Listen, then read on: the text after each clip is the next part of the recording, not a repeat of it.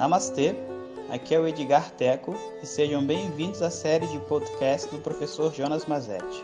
O nosso tema atual é Uma Introdução ao Estudo Tradicional de Vedanta. Om Shri Guru Namaha Om Bom dia pessoal, então hoje quinta-feira e vamos falar sobre como ultrapassar os bloqueios emocionais.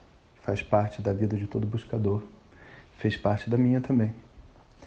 Antes de entrar nesse tema, queria lembrar as pessoas que já estão na lista de espera da Anapurna que hoje temos um satsang à noite, né? E só para quem vai entrar para a turma, para a gente tirar umas dúvidas e fazer um encerramento desse ano. E também abriremos para matrícula para quem já está na lista de espera para a turma de 2020. Anapurna, que começa em março, já não começa mais em abril porque tem muita procura.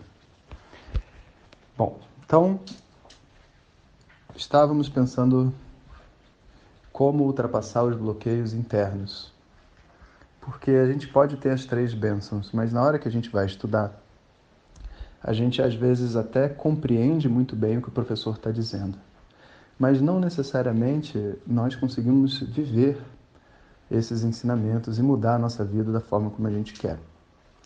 E a minha história não foi diferente da história de ninguém. Eu escutava tudo, tinha um ótimo discurso, mas na hora do vamos ver, eu ficava para trás. E não é porque eu não era uma pessoa capaz e inteligente. Eu era, mas a inteligência, vamos dizer assim, de um, de um lado do cérebro não necessariamente quer dizer que o outro lado esteja desenvolvido. E muitas vezes né, quer dizer que não estava. E eu só fui entender né, como resolver esse problema depois que eu fui conhecer o Swami Dayananda pessoalmente. Então, depois de ter estudado com Santoshi, alguns anos, né, eu falei para ele que eu iria conhecer o mestre nos Estados Unidos. Eu é, tava, chegou a minha hora. Né? Na época eu não tinha tantos recursos, assim, tantas possibilidades. Eu conseguia comprar passagem e tal, mas ficar tanto tempo, né? Eu queria ficar 15 dias, ia ser muito. E eu descobri que eu poderia ir para os Estados Unidos antes e fazer seva serviço voluntário. E eles tinham um programa muito bacana que era assim: você vai antes, faz o serviço voluntário. Vamos supor que você faça 15 dias de serviço voluntário. Significa que você pode ficar depois 15 dias estudando. E assim eu fui. E olha, o meu trabalho era, eu era novo, né, 25 anos, lutador. O meu trabalho era pegar umas caixas de livros imensas, que cada casa, caixa pesava uns 20 quilos, que tinham chegado da Índia tirar de dentro de um armário gigante, botar em cima da mesa, abrir a caixa, tirar todos os livros, cadastrar todos os livros na biblioteca, na livraria, na biblioteca, é um, um bookstore, né? uma, uma livraria, e botar na, ali em cima para outra pessoa botar na prateleira. Olha, eu abri muita caixa. Foram 15 dias abrindo caixa de 8 da manhã às 8 da noite. Foi uma relação total. Eu, trabalhei pra caramba. Mas também é um trabalho muito interessante, porque eu tive contato com praticamente todos os livros do bookstore. O que era uma coisa legal, porque né, a gente começa, a gente quer ter coisas, né, quer ter livros. No final a gente descobre que ter coisas não serve para nada. Inclusive, é, a gente tem muitas vezes né, muitos livros que a gente nunca leu, mas que a gente acha que pode ser interessante, então a gente compra. Né? Mas naquela época, pô, estava ali novinho, fui lá, mexi, peguei todos os livros, todas as caixas. Eu tive então nesse momento meu primeiro contato com o grupo, né, onde que se estuda Vedanta, porque a gente estuda, mas eu comecei com, né, hoje em dia quem estuda comigo sabe, são só aqui no WhatsApp são, poxa, é muita gente, cadastrados são mais de 50 mil pessoas, sabe? E nas turmas regulares tem milhares de pessoas. E aí você vai num evento, você conhece todo mundo. Eu tava, não conhecia ninguém, era eu e Deus estudando e mais três ou quatro pessoas que não tinham o mesmo compromisso que eu. Então, para mim foi um grande choque quando eu cheguei lá e vi todo mundo cantando junto, assim, sabe? Sadashiva Samarambam. Na aula eu falei, meu Deus, é uma tradição. Eu faço parte de uma coisa grande, sabe? E eu fiz muitas amizades, principalmente com alunos mais velhos, suames, né? Eu estava ali naquela vibe de tentar descobrir tudo. E então eu tive o meu primeiro contato com o Swami Dayananda o Swami Dayananda só faz satsangas assim é, abertos né, para todo mundo, você não vai lá e almoça com Swami Dayananda, né? Mas você pode pedir um mantra, você pode é, enfim, você tem uma questão pessoal, ele te recebe publicamente, né, na frente de todo mundo, mas você vai lá e fala, ele te responde, né? E assim fui eu. Porque hum, eu não tinha muito o que dizer, mas um daqueles amigos legais, né, Suames, que eu conheci lá, que cantava muito bem, ele falou assim: Olha, meu filho, para o tipo de mente que você tem, que era uma pessoa muito rápida, muito ansiosa, eu tenho a sensação de que um mantra, uma prática de meditação, vai ser aquilo que vai mais te ajudar. E de verdade, não é à toa que hoje a gente está fazendo um curso de meditação e de uma maneira que eu acho que não está disponível em lugar nenhum. assim. Fico meio receoso de dizer porque eu não conheço todos os lugares, mas é, eu nunca vi um curso como esse e, e essas técnicas. Né? Eu, não, eu nunca tive acesso a isso, só tive acesso depois. Né? E tudo começou ali naquele momento. Aí eu falei, poxa, mas vai funcionar? Aí ele falou, olha, você tem que imaginar da seguinte maneira, que o mestre coloca uma, na, numa ponta da, da corrente a sua mão. Na outra ponta de uma corrente gigante que vai lá dentro do oceano tem um baú com o tesouro. E agora você só tem que puxar elo por elo da corrente. Não é uma questão se vai funcionar ou não vai funcionar. Porque a corrente está lá, todo mundo vem fazendo isso há milhares e milhares de anos, e se não funcionasse, ninguém ia ser otário de ficar repetindo. Né? Tá todo mundo fazendo, funcionou para mim, funcionou para o Swami Dayananda e vai funcionar para você. Mas você precisa da bênção dos mestres aí para você receber esse mantra e começar essa prática. E minha mente era tão agitada que quando eu cheguei para conversar com o Swami Dayananda, eu acho que ele devia achar que eu era maluco, porque eu me concentrei assim, sabe, para minha mente não viajar e, e eu não ficar perdido e pensando em outra coisa enquanto ele estava falando, sabe? Que eu fiquei olhando para ele com aquela cara meio psicótica, assim, sabe? E falei, Swami, eu acho que eu preciso de ajuda para minha mente, não sei o quê. Será que você poderia me dar um mantra? E ele falou, posso, posso dar sim. E perguntou um pouco sobre a minha vida, coisas que eu ele não tinha como saber. Perguntou da minha avó, eu morava com a minha avó, como é que ele sabia? Né, tudo isso eu, hoje eu entendo que é uma sensibilidade de um mestre, e frutos também dessas atividades todas. Porque a verdade é que Vedanta não é um instrumento para você tratar a sua mente, os seus problemas emocionais, nada disso. Vedanta é um meio de conhecimento para você entender o que é o eu, qual é a natureza do sujeito, quem eu sou de verdade.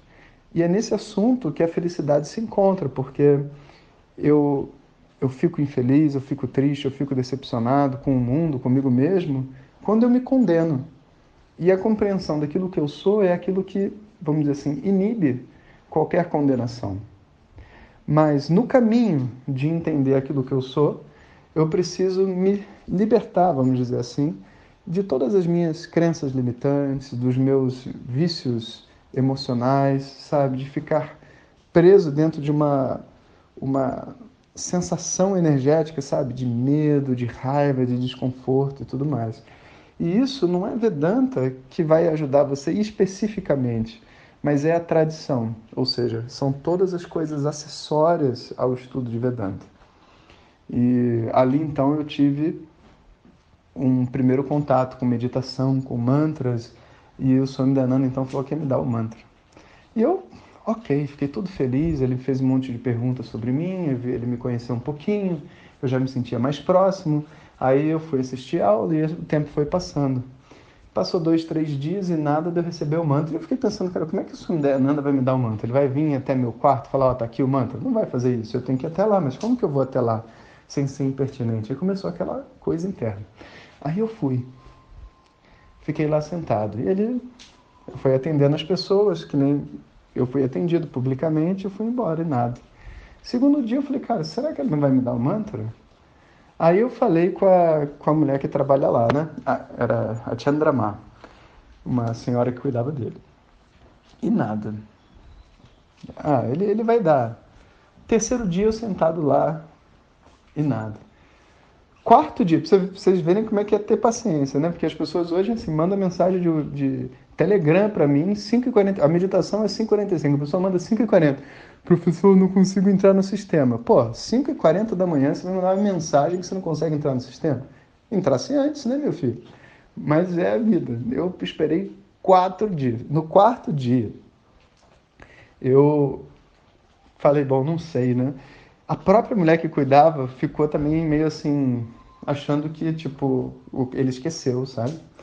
E aí, num intervalo de uma pessoa ou outra, a mulher veio lá falar com ele. Falou, Swamiji, o garoto tá esperando mantra. No meio ele falou, eu sei! Ficou irritado. tipo assim, tá me apressando contar. Você acha que eu esqueci que eu tenho que dar o mantra? Sabe? Eu vou dar o mantra quando eu tiver que dar o mantra. Aí eu falei, nossa senhora. Isso que é ansiedade, né? Tipo assim, da minha parte, né? Tipo, cara, é um processo, não tem, tem que confiar, né? É todo um trabalho que foi sendo realizado ali. E aí eu vi que é, a coisa era mais séria do que eu imaginava. Ele não podia me dar o mantra sem me conhecer, ele não tinha como me conhecer sem eu estar por ali. Então, era como ele tinha no relacionamento com as pessoas, até a minha própria ansiedade deve ter sido muito importante para ele. Então, foi assim, passou mais uns dois dias e aí ele me chamou. Eu estava no meio do nada lá no ashram, me vieram, Swami Dayananda quer falar com você. Eu falei, meu Deus, eu falei, esporro, né? Não, era o mantra. Aí ele, olha, vamos lá, vou te dar o mantra agora. Aí ele falou um monte de coisa, né? E aí eu falei, Swamiji, o que, que eu faço agora? Né? Ele falou para mim, você continua estudando Vedanta, porque você está fazendo bem. Mas você agora segura esse mantra como quem está segurando numa boia, sabe? Tipo, você usa o mantra para você poder sair de dentro do samsara e resolver essas questões emocionais todas que você tem. E mais duas coisas que eu vou dizer para você. Aí eu falei: o quê? Ele diz: você precisa trabalhar bem e juntar dinheiro, porque você vai precisar viajar para a Índia e fazer outras coisas assim no futuro. Então não adianta você ter essas ideias fantasiosas de que você vai viver uma vida com o mínimo e etc, porque nesse momento você está estudando. E que bom que você tem um emprego. Então você faz jus ao seu emprego, trabalha bem e se prepara para no futuro você poder estudar mais. Eu recebi aquelas palavras, saí me sentindo abençoado. Aí, enfim, né, não podia contar para ninguém, porque mantra não se conta para ninguém, nem o mantra, nem o que aconteceu, né? Então eu fiquei, aquilo ficou guardado no meu coração. E foi aí então que eu voltei ao Brasil.